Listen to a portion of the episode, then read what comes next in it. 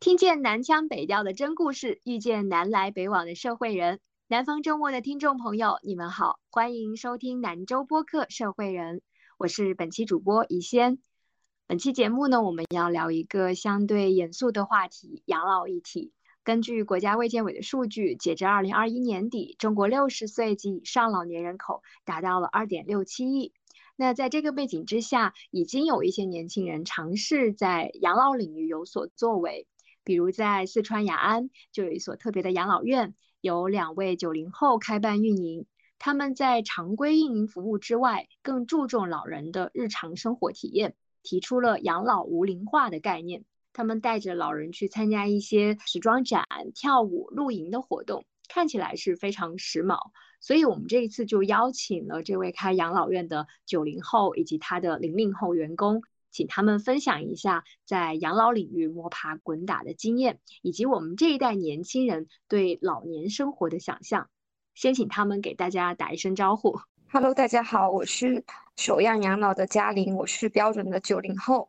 然后我和我的合伙人也是因为机缘巧合进入到这个领域，我们带着自己的一些想象，想要去建造未来的二零六零的这个养老院。然后也是基于我们这个构想，我们在做一些落地的实践。Hello，大家好，我是永琪，然后是一个伪零零后员工。其实我今年九是九八年的，然后加入水岸养老，主要负责水岸养老的一些设计工作。Hello，大家好，我是岳毅，我是真的零零后，刚好零零年的，我是负责水岸养老的新媒体运营。欢迎三位嘉宾。创办养老院听起来呢是挑战是比较大的，投资也比较多，周期会比较长。所以当时看到九零后开了一家养老院，我的感觉是比较新奇。所以想问一下嘉玲，就是前期是如何进入养老行业的？其实当时是我和我的合伙人，然后当时其实我们是为了去为我的爷爷看一些养老机构吧，然后我们是走访了很多。不同类型的养老机构，然后当时我们进去看了之后，是觉得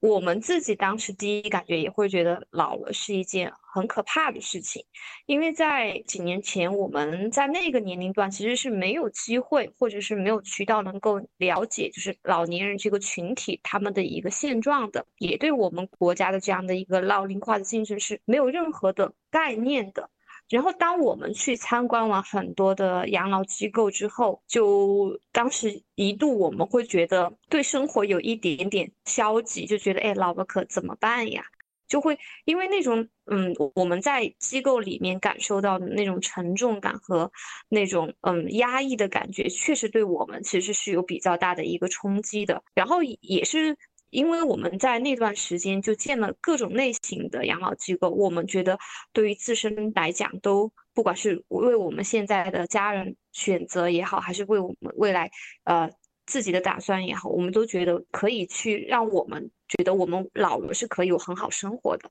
就是因也是基于这样子。其实当时我们想，啊那如果没有的话，那我们能不能试一下我们自己来，就创建一家，就是以后老了我们想住进去的。养老院，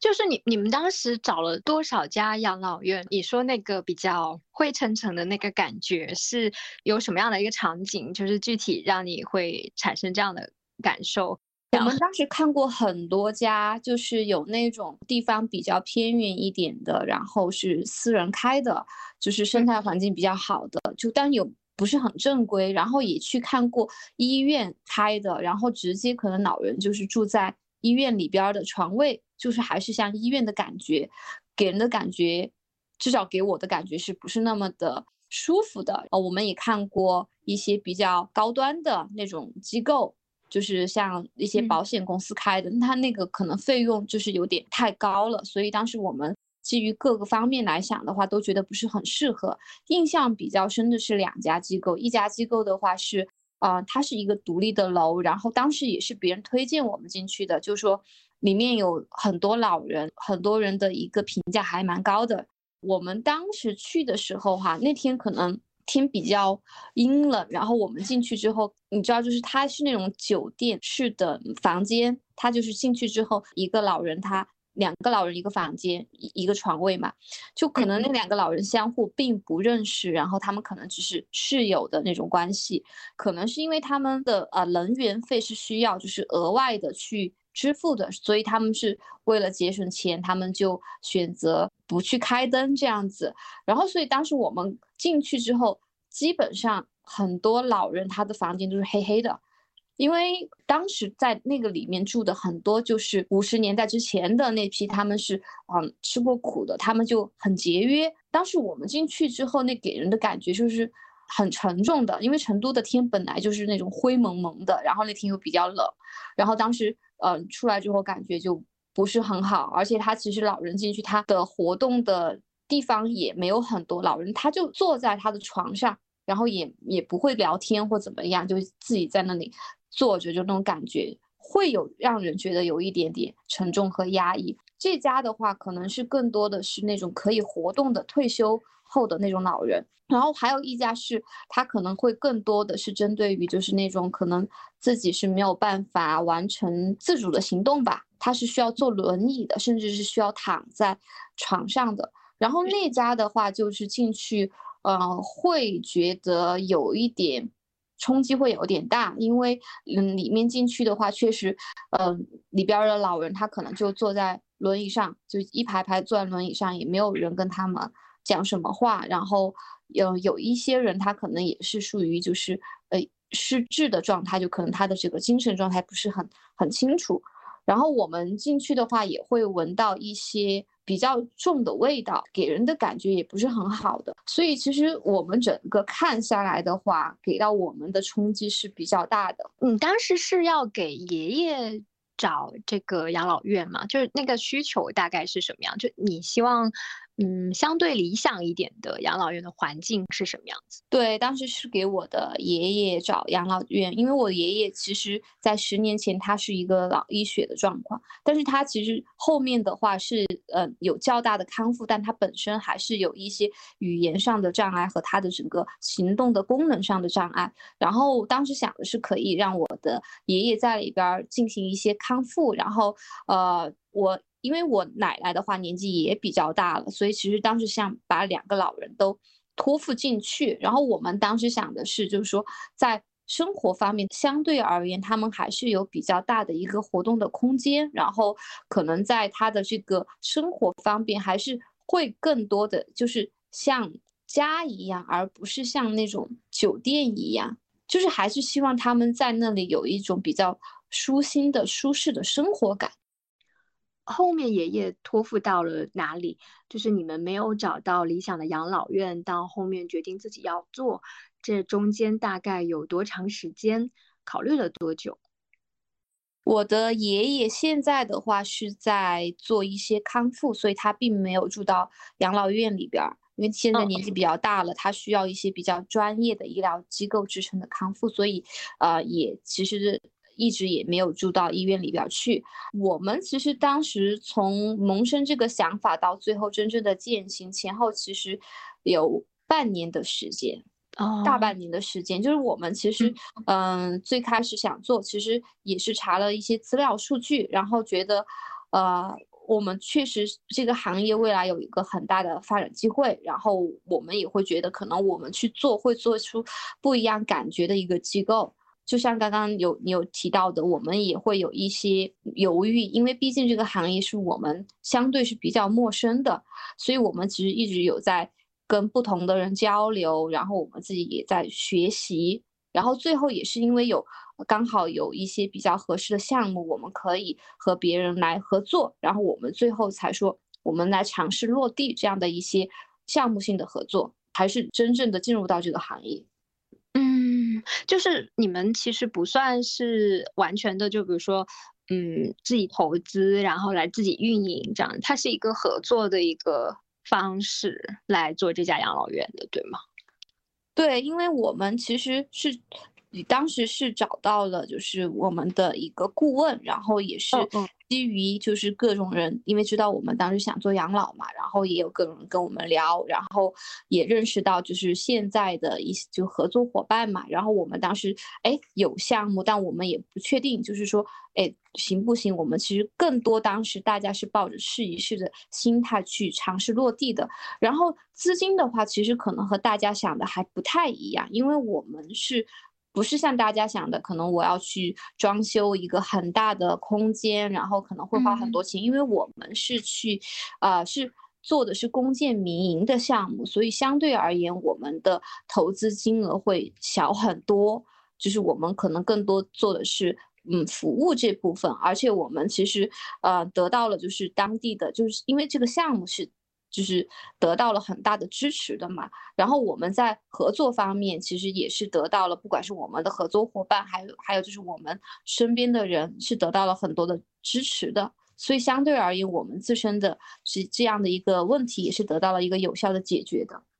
嗯，就是说资金问题得到了有效的解决，是吗？对对对对对，就除了其实我们有合，就是项目的合作伙伴，我们我们其实呃同学朋友也给到我们不少支持，就是当时也是抱着试一试的心态，把我们的方案拿出来，我们怎么怎么一步一步去做，然后给到就是我们的合作伙伴一个基本的保证吧，然后也也也是基于可能。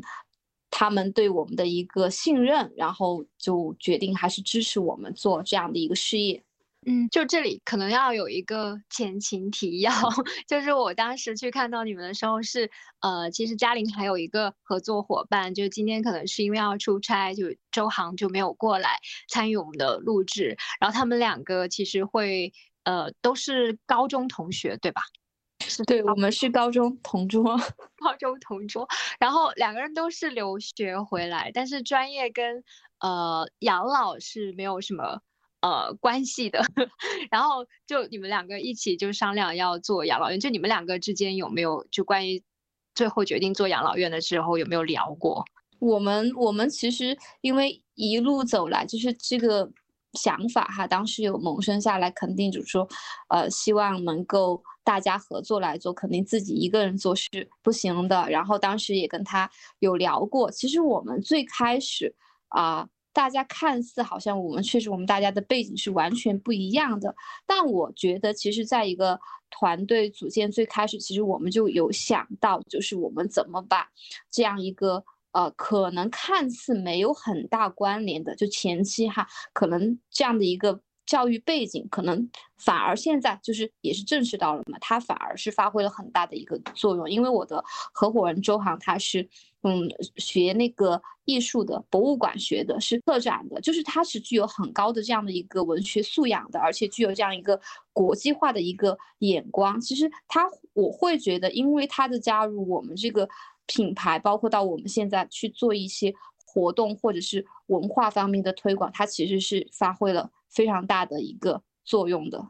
嗯嗯嗯，就是你原来的专业是，呃，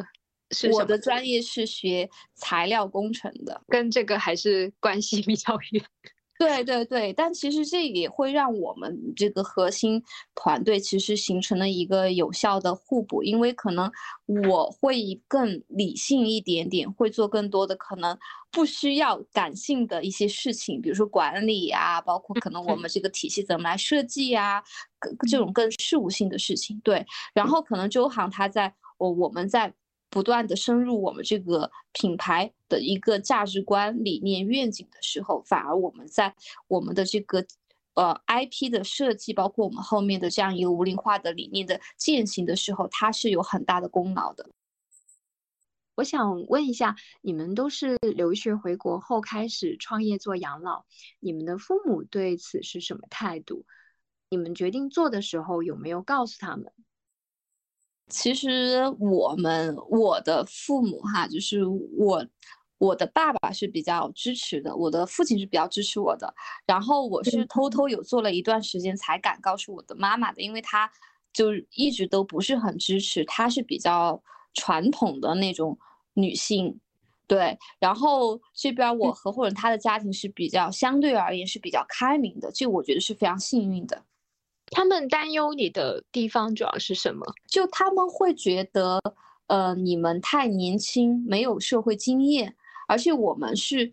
刚刚从留学的一个状态回归到这样的我们平时的生活。按照他们的话讲，就是我们是不太接地气的，就是我们其实对于这样的就是具体业务的落地、人情世故，包括可能啊我们生活中的很多习惯，可能都不是很适应的。其实这是需要一个适应的过程的，就可能我们在国外的呃待人处事的方式方法和在国内可能是完全不一样的。后面是真的有遇到相关的困难吗？确实是有遇到，就是像他们说的不接地气这样子，因为可能在思维上边还是会有一点点的呃差异。然后第二点可能就是说我们没有一种过往的一些。相对是比较呃有一段时间的那种比较深度的工作经验，他们会觉得可能我们会在后期在这个创业的过程中会遇到一些问题啊，对，这也是我们确实遇到的，但我们这几年也是学到了很多东西，就是通过实践有有有沉淀很多东西。等一下可以再展开聊一聊，呃，具体遇到了哪些挑战？你们决定进入养老行业是二零一七年，当时想做的养老院是什么样的？其实当时我们就还是想说，我们这个可以跟你大概介绍一下，我们的名字叫首样，这个名字来自于就是一月正月的一个在古代的别称叫首阳，就这个名字当时我们感觉就是作为一个养老公司的命名，其实挺合适的。然后我们又恰巧发现它和英文的 so young 是很很契合的，就所以我们的英文名就叫 so young。然后我们的呃首样的那个字，我们就是根据五行的一个偏好，我们又进行了一个调整。我们其实，在做的时候，我们想要去做一个不要那么死气沉沉的，就是当时其实是有一个朦胧的概念，就是想说我要做的更有活力、年轻化的这样一一个机构。从一开始，其实我们就很确定我们是走这个方向的。那在当时的设计里面有没有哪些地方特别契合说的这个 so young 的这个感觉的？其实从最开始我们考虑到团队的配置，除了我们两个年轻人，其实我们团队是一个老中青三代的一个结合。我觉得我们团队我们几个年轻人的加入，一定程度上给到团队做这样一个比较传统的服务性的这样的一个事业，有一些年轻化的视角。就其实有给它增加这样的一些基因，包括我们最开始对于我们整个的那个 VI 和 UI 的设计落地，我们都是相对而言是比较年轻化的。我们会用更多从年轻人的视角，用设计的元素、语言，包括我们用更多的色彩，去给到一些相对而言是会不一样感觉的一些东西。记记得有看到说，就是每个楼层都是有不同的颜色。我们一楼的话是灰色的。二楼有粉色、橙色、黄色，这样就是它可能每每一层的颜色就会不一样。而且我们对于每个房间的命名是采取了西瓜、香蕉不同的水果的选择和一个小的数字结合。这个有什么用吗？西瓜、香蕉跟数字的组合，我们用不同水果来进行一个分区。我们大概是一个 L 型和 I 字形的两个区域，我们是竖着像切蛋糕一样把它切下去，然后是不同的一个分区。然后那个数字的话，我们是当时想，一个是可以避免四这个大家可能不是很喜欢的数字，二一个是我们想尽量的是缩短他记忆的房间号，所以我们采取的是颜色加水果加一个小的数字这样子。大家就聊到说，前面几年就一七到。二零二零以前，就在疫情之前，都还是一个探索的时间段，也在摸索，就传统的养老院它是怎么样运营的，大概是这样的一个过程。在我们前期跟就是刚刚说另外一个创始人周航聊的时候，提到说他是比较 容易哭，然后他当时跟我说，就每天都在哭。然后具体是有什么样的一个困难，进入这个行业之后，你们所遇到的具体的事情。大概是什么样子的？嘉玲可以再说一下吗？他觉得你是一个非常笃定的人，在这个他每天哭的情况下，你是在给他鼓劲，说没事的，会好的，然后会安慰的那个角色。呃，其实也不是一直是我在鼓励他，因为我也有低潮，或者是有一些遇到瓶颈的时候，其实他又会哎反过来会鼓励我，然后给到一些主要的支撑。我觉得这个是合伙人之间相对而言是比较难得的。他说他之前爱哭，这个更多是有两个方面吧。我觉得一方面可能是就他一直就办人比较好。就是你会有一个心理上的落差，然后也确实是当时我们团队的发展方向上有一些不确定性，然后这个不确定性它其实会带来很多焦虑和压力在里边的。对我觉得其实这是创业就相对是比较难的地方，可以举一些例子，就是你们。当时觉得比较大压力的时候嘛，就有一些护理员会跟我吐槽，嗯，他们有一个认知症的老人，到了晚上就要出去，就是会游荡嘛，在某个病程的时候就会出去游荡，然后去敲他的门就不睡觉，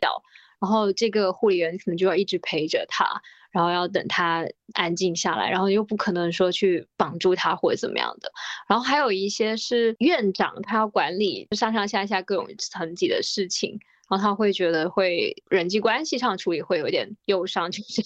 比较麻烦这样。就他们会有一些各种各样的吐槽。你们开办的时候就是。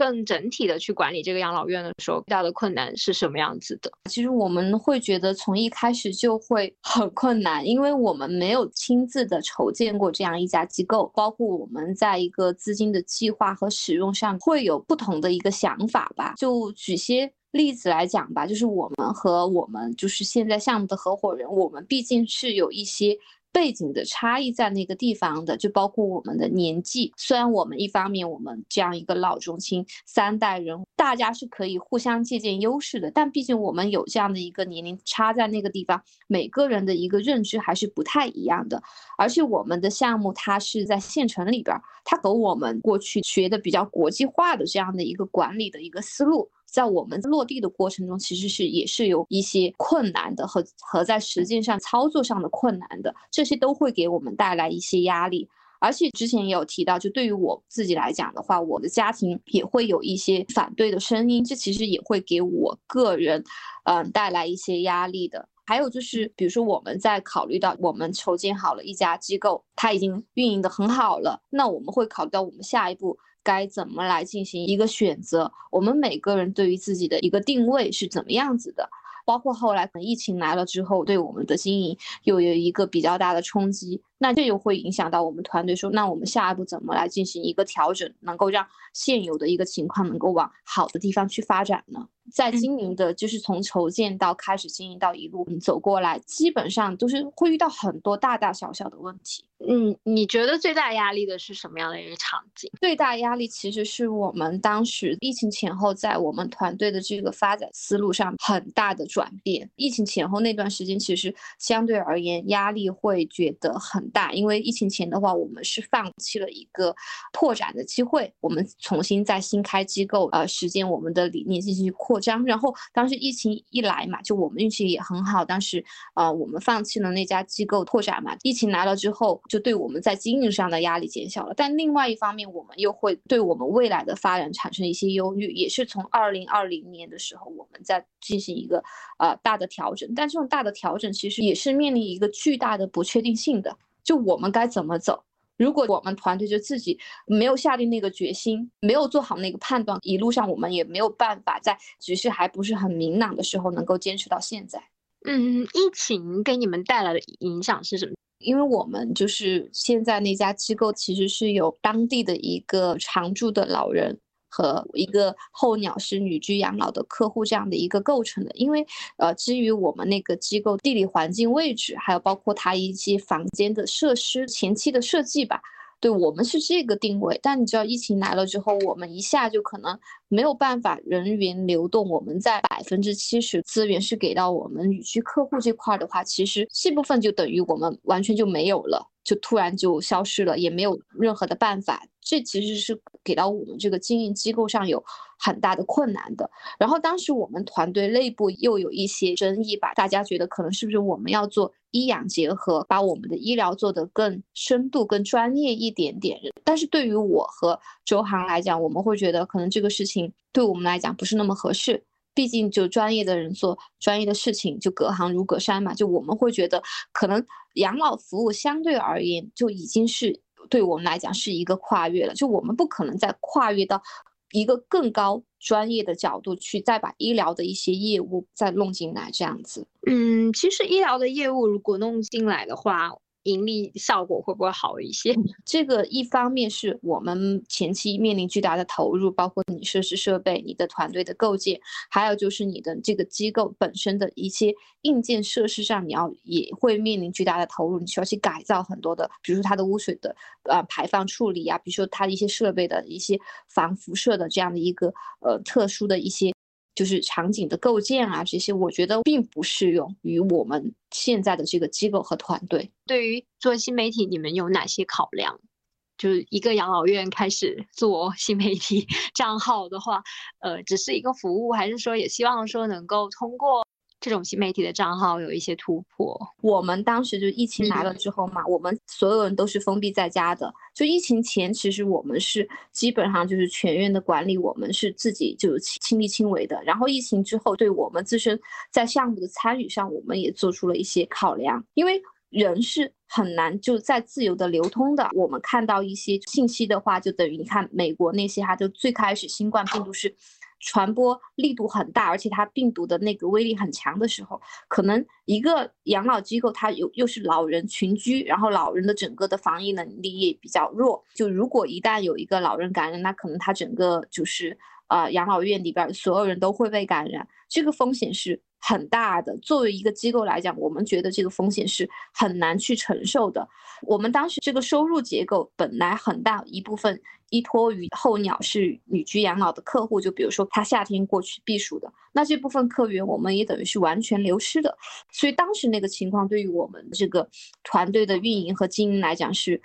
压力很大的。然后我们就在考虑怎么就突破我们现有的这个物理空间，我们能够做更多的事情。所以当时就想说，我们其实应该拓展我们的线上的渠道。那新媒体就是一个现在来讲很寻常的一个工具吧，所以我们当时也说想在这块来进行投入，然后我们也是进行了不同的尝试，就像你有提到的，我们怎么从哪个角度去，我们作为一个服务性的，还是我们作为一个内容提供的，然后其实最后的话，我们把它定位为其实是我们的一种价值观的传递的。就是并不是说为了流量，或者是我们是为了去做一个我们自身机构的传位的营销作用。经过我们几年的沉淀，我们这个无龄化的理念出来了之后，其实我们想把我们这个无龄化的理念做到一个更大范围的这样的一个传达，就是想把我们这种比较相对而言是觉得在养老这个行业，就我们想去传递更多好的、美好的这样的一些能量价值，还有就是想让大家看到。这种好的可能性吧，这样子，就是当时已经想到说是做五五龄化养老这个概念了嘛？对对对，其实从我们的新媒体还没做之前，我们这个方向就已经是确定了的，只是我们怎么去。把它表达出来，所以就引发出后面我们有变装啊，然后就是有一些活动啊，有些露营的活动啊，就是我们也是怎么来想的。然后包括后面我们其实团队，我们想在做无龄化，想要做做这个代际融合，然后打破年龄隔阂，然后最后我们其实才把这个呃我们整体的想要怎么来做新媒体的这个思路是把它理清了的。什么叫无龄化养老？这个概念要怎么样去理解？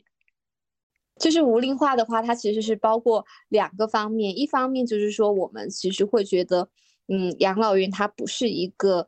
孤岛，就是它其实是应该，嗯，和我们正常生活是一样的。就并不说你人老了，你就被送去隔离在养老院那个孤零的地方，不是这样子的。因为我们现在社会的这个老龄化是越来越严重嘛，你不能说等我们。老人已经很多了，我们还在说养老是一个单独的行业，反而是我们应该把这个养老这个事情回归到这种生活化、正常化里边来。就但我们现在这个社会，其实给到老年人的生活的和消遣的地方是很少的，到处都是年轻人可以去消遣的啊，娱乐的，嗯，餐饮的，然后下午茶可以坐的点。但老人他不是，他们的活动空间相对是比较窄的，而且好像我们给到的标签就是你只只能去什么。养老中心或者是日间照料中心，就是给到他们一些固定标签的地方，他们才可以去，好像是这个样子。就我们其实会觉得，社会越往后面走，就是我们不能够再把老人单拎出去，而是而是让他们回归到生活。就是只有当年轻人对这个行业就是有更多了解了，然后也不害怕变老了，也会觉得就是哎，养老院也是我们很好的选择了。就对老人这个群体就没有那么多的偏见，因为老人其实他是处于他人生的就是末端的那个年龄段嘛，他毕竟也是。人他还是需要回归到他的社会属性，他是需要一个归属感，包括需要有一种就是自我的掌控感在里边吧。就我们其实很强调对于人性的这个尊重的。你的意思是说，餐饮啊、吃饭啊、娱乐里面会特别有一些针对年轻人的不同的标签，但是针对老年人我们就没有这种差异化的设计了，是这么理解吗？不不不，就是我们觉得你不能过多的去强调老这个。属性，我们会觉得，就我们父辈或者是我们这一代，会不太喜欢别人老是去提到“老”这个字，就老只是说我们在生命中的一个阶段，但它不是完全就是很特殊化的。就我们会觉得现在的老年人和年轻人之间完全是割裂的，就是相互之间相互不了解，然后也没有任何的交流，就是老年人他和我们现在的主流的这个生活是完全是隔绝的。就比如说，我们去很繁华的商圈，你很难看到有很多老人，他也也是在里边的。就是我们其实希望是没有这种隔阂的，随便什么人进去都是一样的。就这个概念，其实我们是最开始是从无障碍化那个概念里面就是生发出来的。其实我们是想说，你不要有偏见，不要有那种固定的标签，就反而其实我们是希望模糊年龄的这种概念，然后也是希望说打破这种。年龄给到人的顺序感，就是说你得在什么年纪做什么样的事情，就是就哪怕他可能是在人生的末端，他也可以选择继续发光发热，或者他还要想要去再创辉煌，我们觉得都是可以的，去追求他的梦想什么的，而不是一定就是得我到了退休的年，我就必须得去养老了，就不是这样子的。这个概念要落地到一个养老院里面来，要怎么样去落地这个概念？我们其实是一直在培养那种氛围感，有把我们这种生活的气息带进养老机构里边儿，就可能就只是说年轻人的一个在里边生活，他自身的一种活力，包括我们的和年轻人之间的互动也好，包括他们可以见识到年轻人在玩的一些东西也好，就是它是有变化的，有流动性在里边的。我能想象到的就是你们之前的一些活动里面是有邀请到一些年轻人进来，不仅仅是说就他们家属跟养老院，对对对，就他不会仅仅就是来来往往看到的就是住的就是隔壁的一些邻居，然后就是工作人员，他可以看到一些新鲜的有活力的面孔，然后在里边做一些事情，然后和他们互动。这样就是他会觉得，就哪怕他不喜欢他，他但是他至少能够感受到，就是一个正常的社会，它其实是一个各种年龄层的人在交互的，就是他会有一种新鲜的感觉，就会让他会觉得，哎，我和这个社会还是有一些联系的。然后包括我们一些妹妹，她们经常还需要爷爷奶奶的照顾，其实也会给到老人，会觉得自己是。还是挺有用的，就是会让他们觉得我自己还是有价值的，不管是从各个方面来看。呃，那它跟现在社区化养老什么的，这个会不会相近一点？对对对，其实我们就是想去尝试营造这种各个年龄混合在一起的，就更生活化、更社区化的这种生活，就打破那种养老院里边就只是老人，然后工作人员这样的一个固定的属性，让。这些人也好，事也好，它是可以在流动的一个状态。我大致明白，但是感觉 后面还可以再讨论一下，可不可以直接就是把围墙破掉？对，其实这也是，这是我们现在在社区落地的想法，就是我们正在往这方面在在构思，在落地。对，但是其实机构它的围墙的属性还是有一定作用的，就所以其实我们想说，这个无龄化它可能更大的一个落地点会是在社区。但是我们也希望机构它能够践行它部分的这个理念，因为机构的话，可能在未来它确实还是需要去承接，就是那种对照护服务有确切的需求的这样一部分人群。在疫情之后，养老院做了一些转变，愿意和勇气就加入到养老院里面来。然后他们拍的第一条视频就是说自己被丢进了养老院里。所以现在要请叶一跟永琪再描述一下当时是怎么被老板丢进了养老院，然后呃，就是怎么被骗入养老院的成分嘛？可以再说一下这个过程吗？嗯，我们当时其实是这个样子，就是呃，我就正常的在招聘网站找到工作，然后那时候我找的是设计工作，嗯，在面试的时候也是觉得挺新颖的，就是养老院为什么是做文创，然后通过聊下来，我觉得还蛮有意思，就决定加入，但完全没有料想到，就是我们会去养老院，就是有这样一段经历，对于我来说是对养老院完全没有了解的，所以我们就这个样子。直接入职的时候就被老板直接甩到了养老院，我们就开始了，就相当于你才工作的时候你就没有到公司，而是直接去了养老院，在里面我们两个就开始，本来我们俩互相不认识，就在里面开始居住，然后和婆婆爷爷产生各种各样的故事，然后慢慢适应这样的工作，然后觉得他很不错，就是这样子的。嗯，就你们第一天其实也没有进办公室是吗？就直接入职就被甩过去了，就感觉，嗯，怎么会在这里？然后就以前完全没有想到自己，嗯，二十多岁的年纪就可以直接住进养老院了，来的太快了。那个养老院大概是什么样的一个环境？现在可以介绍一下吗？就你你刚刚开始。嗯，被丢进去对这家养老院的一些印象，或者是你怎么样去熟悉它？那几天是怎么过的？我们当时到的时候是中午一一两点的时候，然后我们就到了过后就开始收拾东西，收拾东西到五点多五点半左右，我们就说好饿啊，怎么还没有叫我们吃饭？那我们肯定不能就干等着，我们就去食堂，一冲过去，阿姨就在那里打扫卫生，我们说。阿姨，我们没有饭吃了吗？阿姨说啊，已经过了饭点了。结果饭点就是五点十五，是吧？对对对 对，我们还还被我们还被嘲笑了。阿姨当时我们说没饭了嘛，阿姨正好端着她收的那天晚上吃面，我都还记得，端着她的佐调料，然后进厨房，她转过来，哈哈哈，这样笑我们，然后就嘲笑了我们，就没赶上嘛，晚了一点。都还是有一些。集体生活的要求的，对吧？就是比如这个吃饭。对对对，他们集体生活的要求就是在吃饭时间上面，因为吃饭的时间是固定的，因为是在食食堂吃饭。但是这个固定中也有就是你自由活动的空间，就是说你可以选择在食堂吃饭，也可以选择把这个饭带回自己的房间吃。很多婆婆爷爷他们都会拿自己的碗，然后打上饭，然后回自己的房间。唯一固定的就是时间，统一时间放饭，这个非常固定。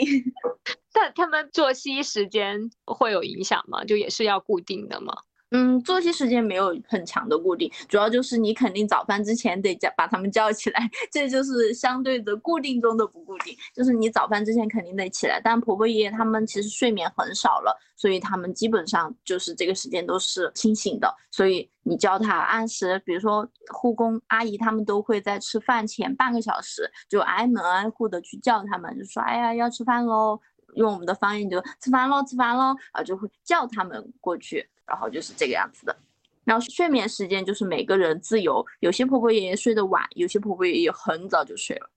早上是大概几点就要起来？其实老年人五六点他就醒了，但是他们吃饭的时间是在七点左右。嗯，对，七点十五分。我们之前还说早上要去吃个早饭，后面挣扎真的太难了。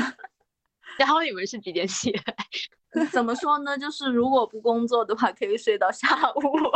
下午就是如果没有要求的话，但正常一般的起床时间大概你们会在都是八点多起来，然后我们的工作时间就是九点多，然后也比较自由，没有太强强制性的要求。但是我们基本上是八点钟起来，因为十一点又要吃午饭了，你再不起来工作一会儿，就又赶不上午饭了。你你们在养老院的被分配的工作是什么？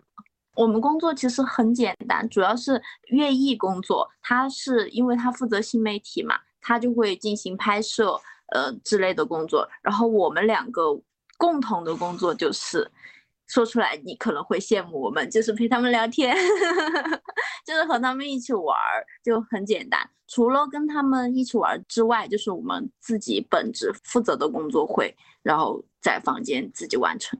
大部分的时候就是去跟他们活动啊，跟他们一起搞搞活动，一起聊聊天，一起晒太阳，然后这样的。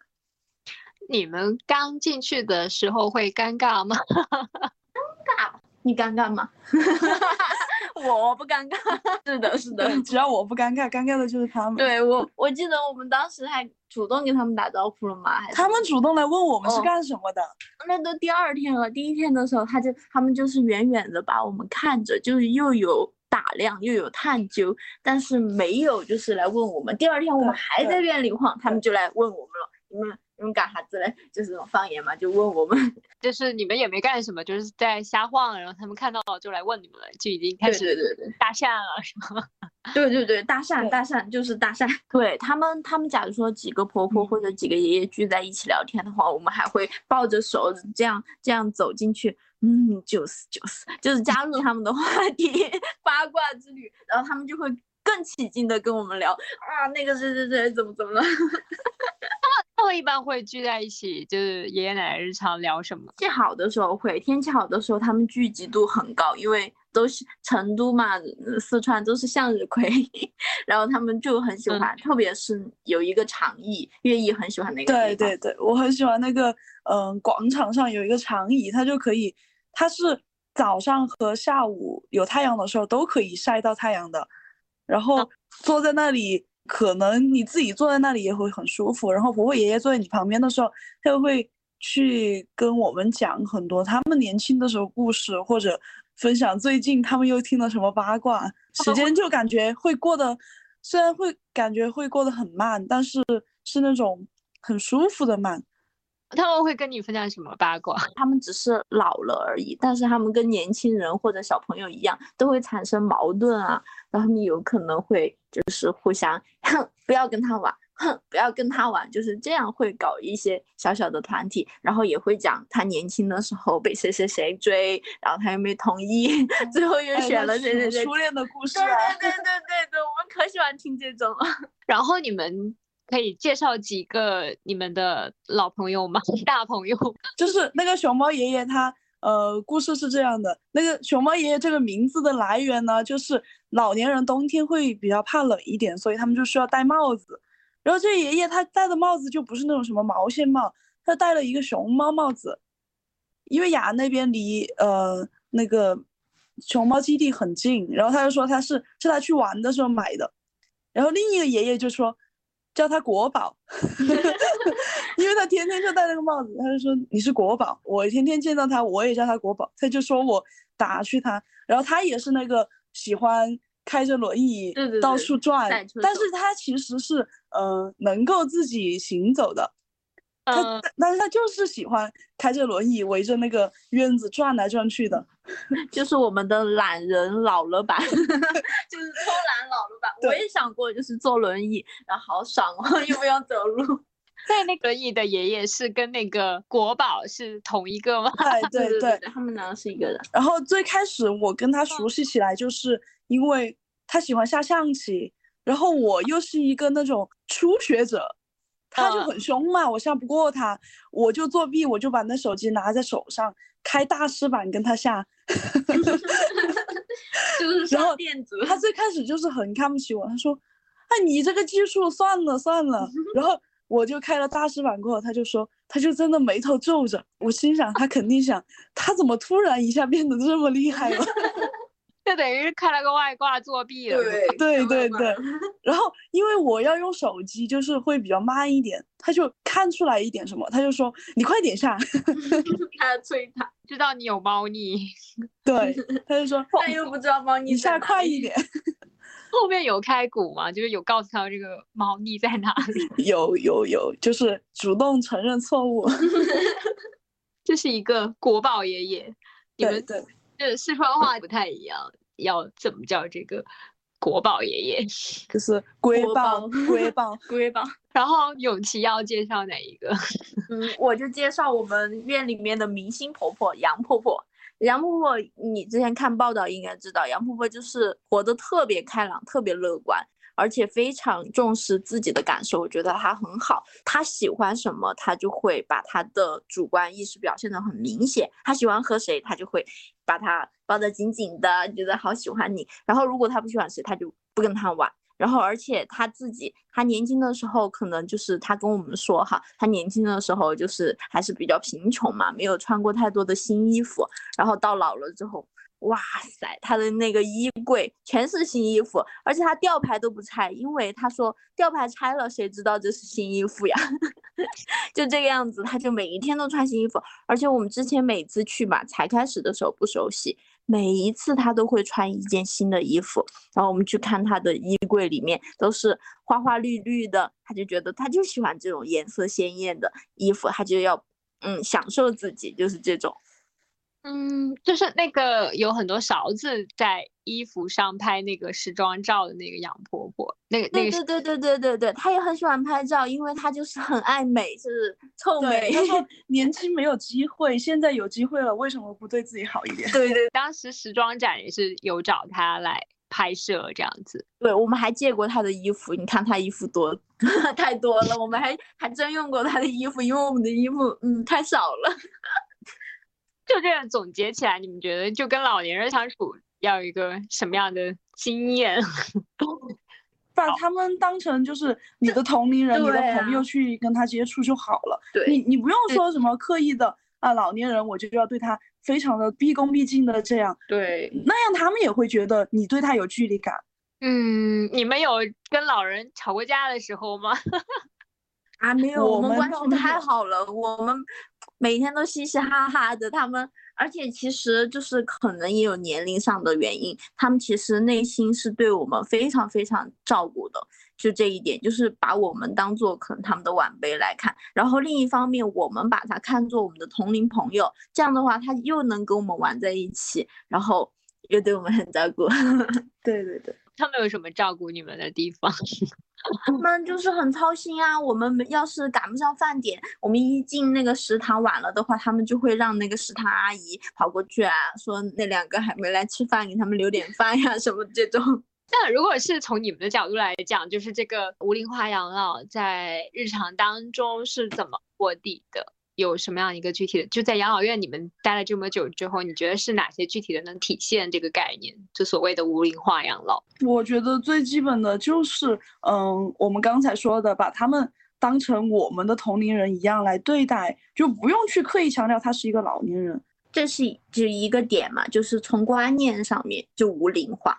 第二个就是我觉得从院里面的一些设施上面，我们也想去做无龄化，就是比如说我们在院里改造的时候会增加很多的玩具，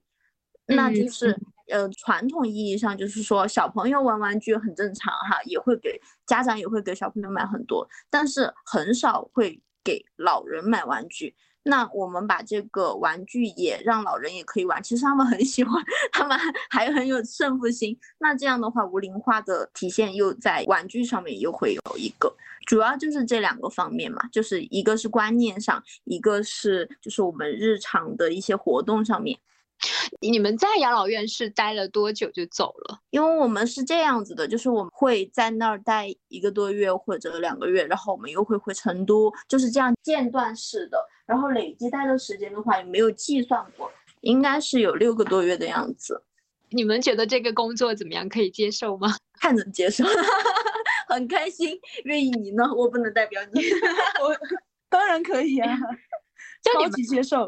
这么开心，谁不愿意，对吧？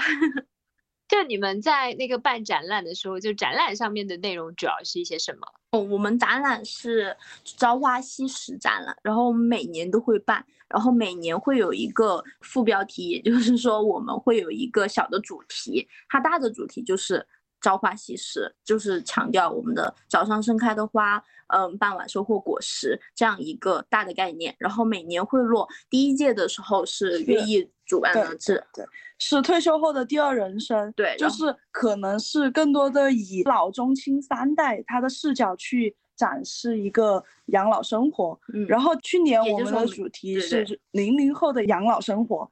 然后就是以我们两个的视角去阐述在养老院发生的一些事情。对，嗯嗯，就这是两个主题，然后以后每年还会再继续办。对对对，比如说每年的主题都是不一样的。对我们可能会在这个过程中产生新的灵感呢，办的展览那就是会有新的主题，但每年都不一样。我们会推出大的框架，就是体现我们的养老生活或者围绕这个养老相关的一些主题去办我们的展览。在这个展览上面，就你们的视角是什么样？有有一个大概的介绍吗？就比如说你们的第二期的这个展览，就零零后的养老生活大概有哪些？图片、照片，或者是嗯，摄影作品之类的。摄影作品的话，主要就是零零后和老年，就是我们的婆婆爷爷之间的互动之间产生的、形成的一些图像，以这个为主。也就是说，我们所有的照片或者摄影或者嗯其他的物料，它都是围绕着融合生活、相处这样一个概念。啊，比如说我们在展览上面有一个我我印象比较深的，就是我抱着杨婆婆跳舞的这样一个画面，它其实就代表了年轻人和老年人他们之间也可以一起玩耍，一起快乐，就一个无灵感的概念。你觉得现场的看的人他们反馈是什么样？我们主要分为有一个照片展示的区域，它就有很多我们的。一起玩的，就是和婆婆爷爷一起玩的照片，大家会在那儿停留比较久，因为那里面的内容会比较多一点，就会一个挨个挨个去看，他们就会去看一些啊我们的一些细节，因为那就是比较琐碎的日常，然后记录下来的。因为我们有一个留言簿。它上面就会有一些人会写一些对未来的想法呀，或者说写一下看这个展览的感受，就没有规定写什么，但放了这样一个本子在那里，然后有人会写，就是说觉得看到这样的状态之后，就觉得嗯，不再去畏惧变老了。就是那个人有一个人留了一句：“早日退休，不去变老。”对对对对对对。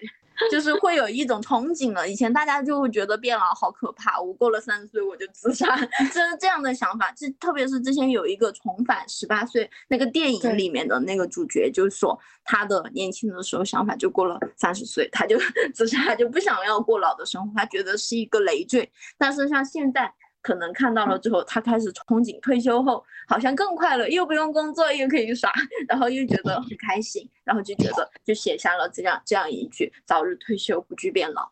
但是一个很重要的问题就是，确实衰老嘛，就有一些过，嗯，就生理上的一些肯定退化，对，这是没有办法改变的，就是身体上的衰老，就是每个人都必须要经历，但心态上的。变化是你自己能够掌握的东西，就像杨婆婆一样，她的身体其实也会有一点不好，就是有时候会晕倒或者这样的生理问题，而且比如说像她行动动一会儿，她就会觉得累了，这是没有办法避免，每一个人都是这个样子。那她的心态就很好，她就可以每天她能动的时候，她就开开心心的动；不能动的时候，她就安安逸逸的躺在那儿。他自己的一个心态把控是很重要的，我们就想做到在观念、在心态上面能够让一个人保持积极的状态，去过他们就是人生的一个最后的阶段就很好了。嗯，就如果说他们身体的状况不允许，他们就没有体力或者是精力去参加一些活动。嗯，可能我们是希望说在养老院里面有各种各样丰富的活动啊，让大家来玩。但有的时候身体上的问题就会让大家本身感受会沉闷一点，就因为累了就没有办法参与了，就是会拉着他们一起，就是怎么样去影响他们的这种氛围，就有可能确实会觉得状态不是很好。你们在那边玩的时候有改变到这个场子的那个？我们不会就是强制说 让老人呃一起来参与我们的活动什么什么什么的，而且我们也会就是。每一次活动时间的把控上都会很短，因为就是也会考虑到老人的一个精力问题，在我们的过程中也会有嗯护理员阿姨陪伴着老人，随时关注着老人的一些状态。而且我觉得这种情绪的感染，身体状态好一点的老人，他感染的就快一点，他接受的快一点。比如说我们在那边哈哈哈哈笑，他可能精神状态好，他就会接受的更快。但是，呃，像我们搞活动的时候，我记得有一个爷爷，他基本上是没有办法，就是去说话，他说话就是啊啊啊，就类似于这样。但是我们在活动中，你有看到我们的照片，应该有这样一张照片，是一个缺牙 的一个爷爷，他笑得很开心。就是你以为他感受不到外界，其实只要你去做了，他就有可能影响到他，就有那么一点可能，就是带给他一点快乐，或者说改变他一下他的当时的一个状态。我觉得就是还是挺有意义的。就如果非要去追求一个结果，他们一定要感染到每一个人，那肯定是没有办法做到的。嗯，每一次活动大概有多少人会参与进来？不固定，因为我们不强迫。我们就是天气好的时候，我们就在院坝里面玩呀，然后他们就会自动的过来。嗯，他们吃饭的时候，我们主要会挑就是他们饭前或者饭后这样一个时间段，然后我们在那儿玩耍。然后看到感兴趣，他们就自己就会过来，或者说他们就会让护工阿姨推他们过来之类的这样的一个状态。如果我们是统一性的活动的话，就需要和护工阿姨协调。到底他们适不适合参加？那适合参加的时间是多久？然后我们就会进行这些沟通。嗯，刚刚我们前面一段聊到说围墙的属性嘛，然后你刚刚是说围墙的属性可能也是需要的，就是在养老的机构里面。然后我其实之前一直想问的就是。平衡他的这种活动需求跟安全性的问题，有时候老人家他的身体状况可能就容易有摔伤啊，或是扭到，所以养老院对于他们的那个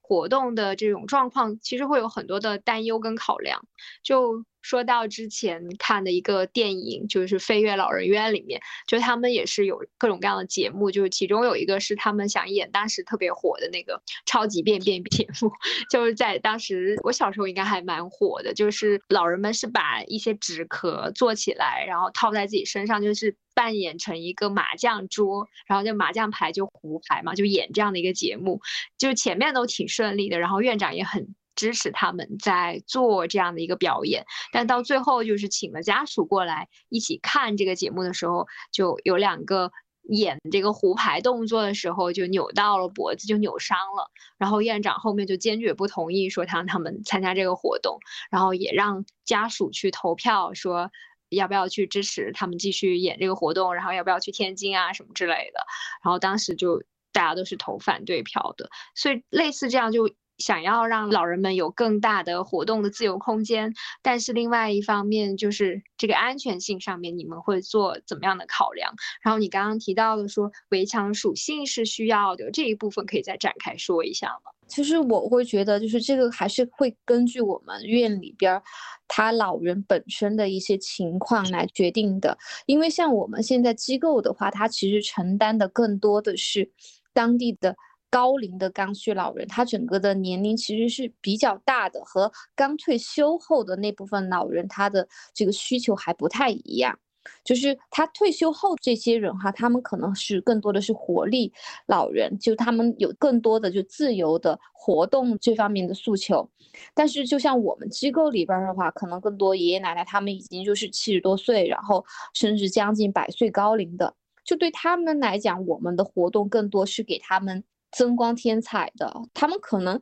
有些就没有办法来参加，或者是只是说，嗯，看一看就好了。就是其实更多就有两方面嘛，一方面是我们会举办，但他们愿不愿意来，他们可以自己来决定。然后他们来了之后，想不想参与，也是可以自己来决定的，就是给到他们足够的自我的一个选择权。然后我们只是说，更多的是一个。呈现，然后在在这个交互里边，我们会发出邀请，但愿不愿意接受也是他们的自己的一个选择。这个其实也让他们自己做一个基本的判断，就是我是否要接受来进入到这样的一个活动里边来。然后在安全这块的话，其实我们呃，就像刚刚两个妹妹讲的，其实我们是考虑的很多的，我们不会说刻意的去强调。很多，比如说我们要搞什么年轻人的活动，然后我们要怎么怎么样，其实很多时候我们还是会顾及到他们的身体的一个一个情况的。像院内的话，我们肯定会做足够的安全方面的，因为我们是有标准的嘛，就包括我们每个浴室房室内，然后包括室外我们的扶手，还有包括在房间内我们的一些防滑的一些呃设施设备，其实这些就是保证他们的一个基本的安全，然后。在下雨天可能要求就是跟他们讲，就不要出去，因为地比较滑，容易摔倒这些。就我们会有各方面的这样的一个呃预期，然后给到他们一些提醒吧。从方方面面来讲，就是从我们这个角度，能够尽可能的做到一个安全的保障和足够的提示，然后呃尽可能的就是去预防。但是安全方面不能说百分之百能够避免的，只是我们尽可能的去避免它发生。就是刚刚说到说，呃，要看老人们意愿嘛，就有的时候可能是老人们挺想参与的，但是有时候会大家会很担心会发生什么事情，就不一定是说他们。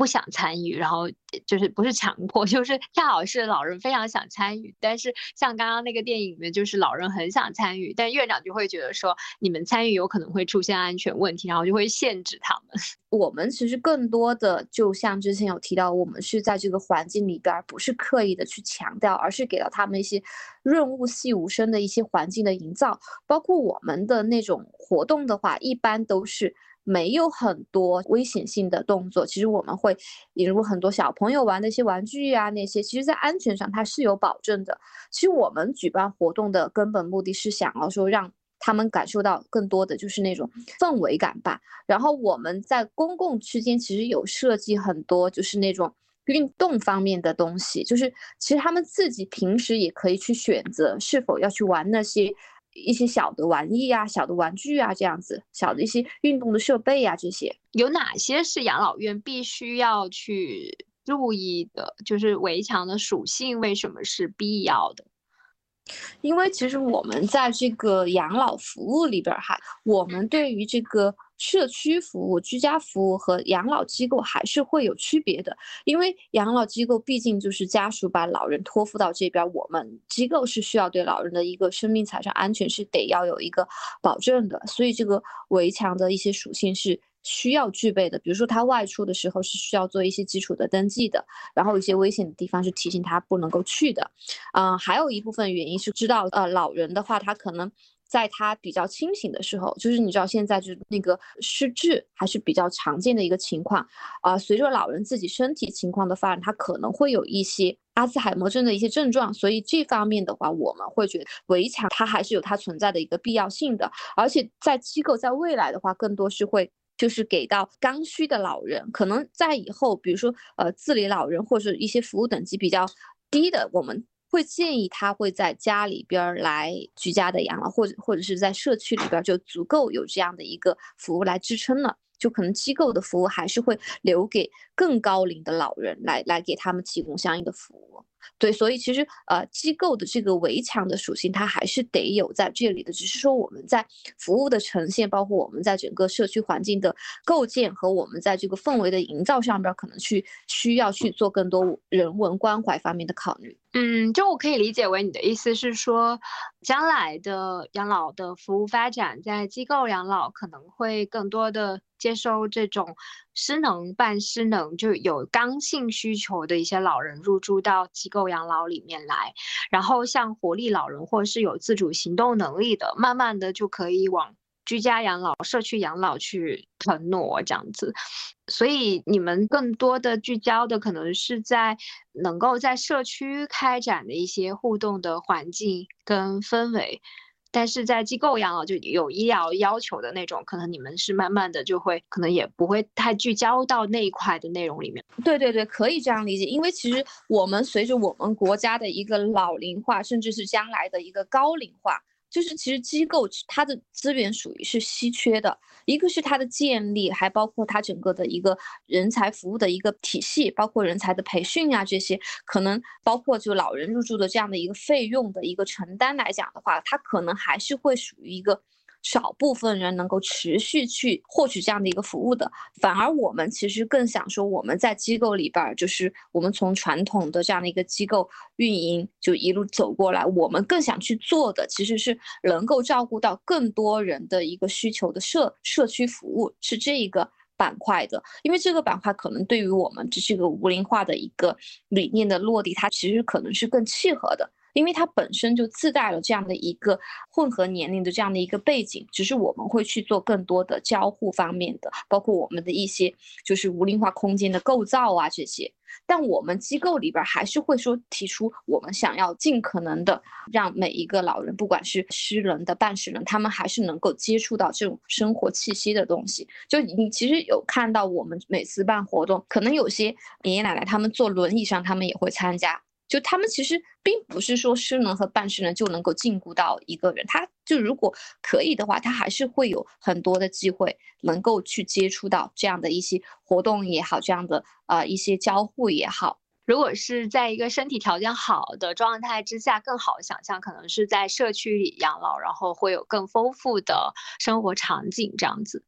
对，就是机构的话，它服务的人群其实还是会有一些区别的。你们会怎么样去想象未来，就是可能更接近于你们理想化的一些场景的一些设施机构，大概会是什么样子的？我们会觉得是以一个就是小型的养老机构为支撑的，去做更多的社区服务的这样的一个模式。比如说，这个小型大概是有。嗯，多少就是就是规模上边吧，就是你看我们现在一个机构，它可能动辄一个床位数的提供就是几百张，那可能我们在机构里边就是啊，可能就是辐射一个社区的规模，我们提供几十张床位，小规模小一点点，但我们的空间它的功能可能就我们会让它承载更多社区的社交性的功能，就比如说我们的一些呃可能。未来的一些就是混龄的一些代际融合的空间，我觉得这是我们要去奋斗的一个目标。就像是我们去逛一个店，就可能爷爷奶奶他会觉得，哎，这个好像不是我去的。但我们通过可能年轻人嗯带动，就是老年人他们可以，哎，这样大家一起过来，就哪怕我们去找个地方坐一下，就是也可以闲聊天这样子，就并不会做很多年龄的区分。就如果当下从一个机构养老，像居家养老就没有围墙的这样的一个居家养老的一个模式转变的话，当下可能要补足的是什么？其实就是这个社区服务体系的从零到一的构建，因为我们其实已经走过了一个机构养老的这样的一个从零到一，然后我们会觉得未来其实更大的呃客户的需求其实是在社区，然后我们社区这块它其实和我们运营机构。应该是会有很大的区别的，所以我们现在其实是需要去践行这样一个构想，就缺的就是我们去把这样的一个呃从零到一的体系，就是把它实践出来。就社区里面的话，它应该会比日常的这种活动还要更多，就比如说医疗服务这些也要跟上吗？啊，这个可能是我们后期就是需要去。对我们自身的业务有一个就是重点的一个方向和研判了。就我们其实在这块儿的话，已经是基于我们国家的一个居家养老服务的一个标准的。它其实里边是有一些规定规范在里边的。我们肯定前期还是会严格啊，根据这个标准规范来执行。只是说后期我们看，哎，在这个标准和规范。的基础以上，我们还可以去延伸哪些东西？你现在会觉得心里有底一点吗？我们会觉得，就是我们走过之后，包括我们这几年的一些经历之后，其实不管是我们自己整个的对这个行业的了解，对我们服务群体的了解，对这个社会的认识，对我们自身的能力的一个锻炼，我们会觉得其实是比我们最开始进入到这个行业是更有信心的。嗯，居家其实也挺难做的，我理解，就居家服务它有一些清单要求，就包括要上门做一些助浴啊，比如现在也在发展的一些助浴，还有助医，就是上门帮忙打针啊这种，就这些我觉得都是挺难去做的专业门类。如果在做这样的居家养老服务的这种机构，是不是这些也都要涉及？对对对，这些都是那个服务清单里面的内容，但可能我们也会采取就是和一些合作伙伴来合作吧，就是比如说专业的，就是包括我们也有认识行业类的，他们专门做那种帮助老人就是啊住愈的，就是这这个他们的团队，就是其实我们是可以在这方面有一些合作的，就我们是比较开放的，不一定说是都要自己。搞定，我可以。对对对对对，就是我们更希望的，我们最后的目标是说想把这些服务呈现给到我们的客户，就没有说就是呃我们自己做一部分，就没有说自己可以全部来做，这个完全是看我们自身团队的这个能力吧。对，因为你你如果你的业务开展多了，你对团队的内部的管理，对吗？就我们其实会觉得这样的挑战也是挺大的。年轻人进入到养老行业的话，嗯。要用什么来留住他们？就是比如说像乐毅、永琪来现在进来这个养老行业，就对他们未来这个职业的发展，你们会有什么样的一个考量？然后现在能给到他们的这种薪资水平大概怎么样？就像我们之前讲的，我们一直在做的事情就是这个社会形象的问题吧。就是在过去，大家会觉得可能我们照顾别人，这个都是一些。阿姨们做的，就是在整个行业来看，我们的这个社会形象可能还是需要有一些提升。就是这也是我们为什么一直在践行我们这个品牌的一个推广，包括一些 IP 的一些就是文化方面的传播吧。就是我们希望，就是把这份事业是变得比较洋气的，能够受到社会主流价值的一个认可的、尊重的一个行业。这这个其实是吸引年轻人很重要的点。然后另外一方面，就我们也是希望说，在从事这个行业的年轻人，他们能够就是对于这个行业未来的发展，其实是有可以加入他们自己的一些想象的。就是我们把这种人本服务的这种精神发挥到位，留住年轻人。可能现在我们这个发展空间还是比较大的，毕竟我们这个行业还处于一个前期发展的一个阶段。就是说，这个包括整体的薪酬这些，也不是我们这一家是可以去决定的。更多的还是说，我们这个行业整体发展起来、繁荣以后，就是能够有更多的资源流进来之后，可能我们就可以给到年轻人更多的回报了。但目前，就比如说像乐毅跟永琪他们在的工作岗位，其实还是文创这一块的工作，他们并没有在养老服务的这个岗位上面。就是现在养老院里面有没有，就是也是这样的零零后，但他可能在做的一些是养老服务这块的内容。有是有的，这个其实，在从事养老这个行业的年轻人，其实也比我们想象的多，而且就目前在高校在。就是学习相关专业的，像养老服务管理呀，包括智慧养老这些，其实，哦，这方面的人才现在也是很多的，嗯，并并不是说就是这方面，就是其实很更多的是我们希望的是通过我们的一个努力，然后包括以后更多年轻人的加入，我们可以给到后来的从业人员，给到他们在这个行业里边更多的想象吧。愿意和勇气，就你你们会想在养老行业里面。大展宏图、大干一场那种想法？就可能会在这里面又待多久呢？有啊，因为毕竟养老这个事情也是关系到我们以后的未来嘛。我们其实我感觉哈，我们在做的事情就是打造自己理想的退休生活。这样的话，我们想着我们在这里面工作，然后退休了之后就可以 带着我们的退休金住进我们的养老院。我们毕业的时候就感觉又找工作又这样这样那样那样，反正就是感觉一直在被推着走。面对这些焦虑和这些困难、痛苦的事情，我们就觉得想要逃避的一种心态。但是，反正养老院，我觉得是给了我们很多的一个那种抚慰。对他，他会就是跟老人待久了，你的心态也会变得更加的平和。对对，就不会去很着急的说啊，我现在就马上要。干什么干什么，要做出什么样的一个样子来？嗯，你们想留下来的养老院，可能就将来的养老院是长什么样？就是我们建设中的模样。对，我们现在正在探索，正在努努力，就是一点一点的去，没有办法很具体的跟你讲它实际落成是什么样子。但是我们有时候可能就像我们有时候想想法一样，想着想着，我就觉得这样好像很不错，然后我们就去做，做了有可能行，有可能不行，反正最后它一定是在我们探索的过程中形成我们最想要去做的样子。就现在有效的思考是什么样子？就是有试过了，觉得有用的理想的这种，搞点玩具在里面。就就说说的那个一点，就是把我们年轻人的东西带给他们去体验、去感受。很多时候可能啊，觉得老年人他不能去怎么怎么样，会会有危险，或者啊，老年人就不应该去做这些事情。那为什么呢？我们就会想，嗯，对。然后带进去了，发现哎还可以，而且他们很开心，就觉得比我们玩的很嗨，然后就就觉得还是挺成功的。我们以后老了也可以搞这些了。比如说，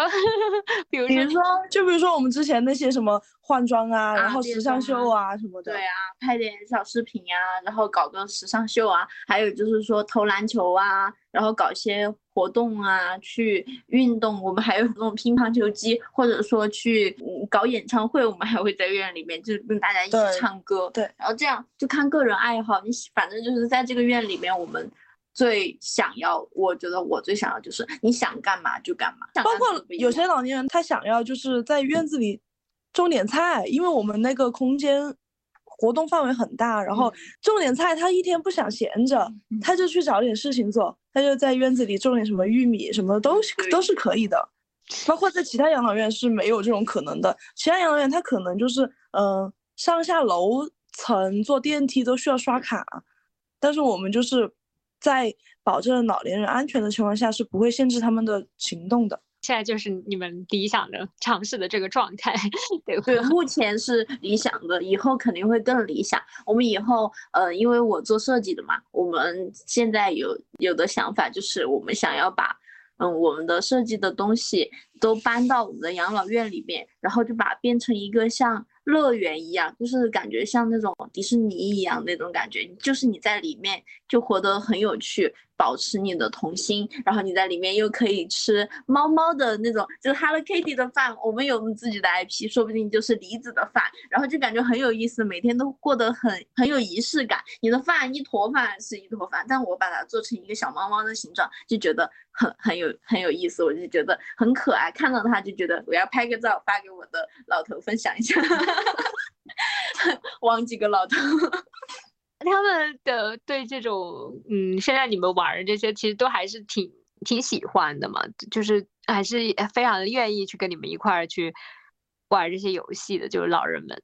嗯，现阶段是非常乐意的，然后以后我们尝试的东西就要看我们以后实践的效果了，然后都是在他们乐意的基础上，我们才会去实行嘛。今天就聊到这里，那就先这样了哈。嗯嗯，再见，好，拜拜，拜拜，嗯，拜拜。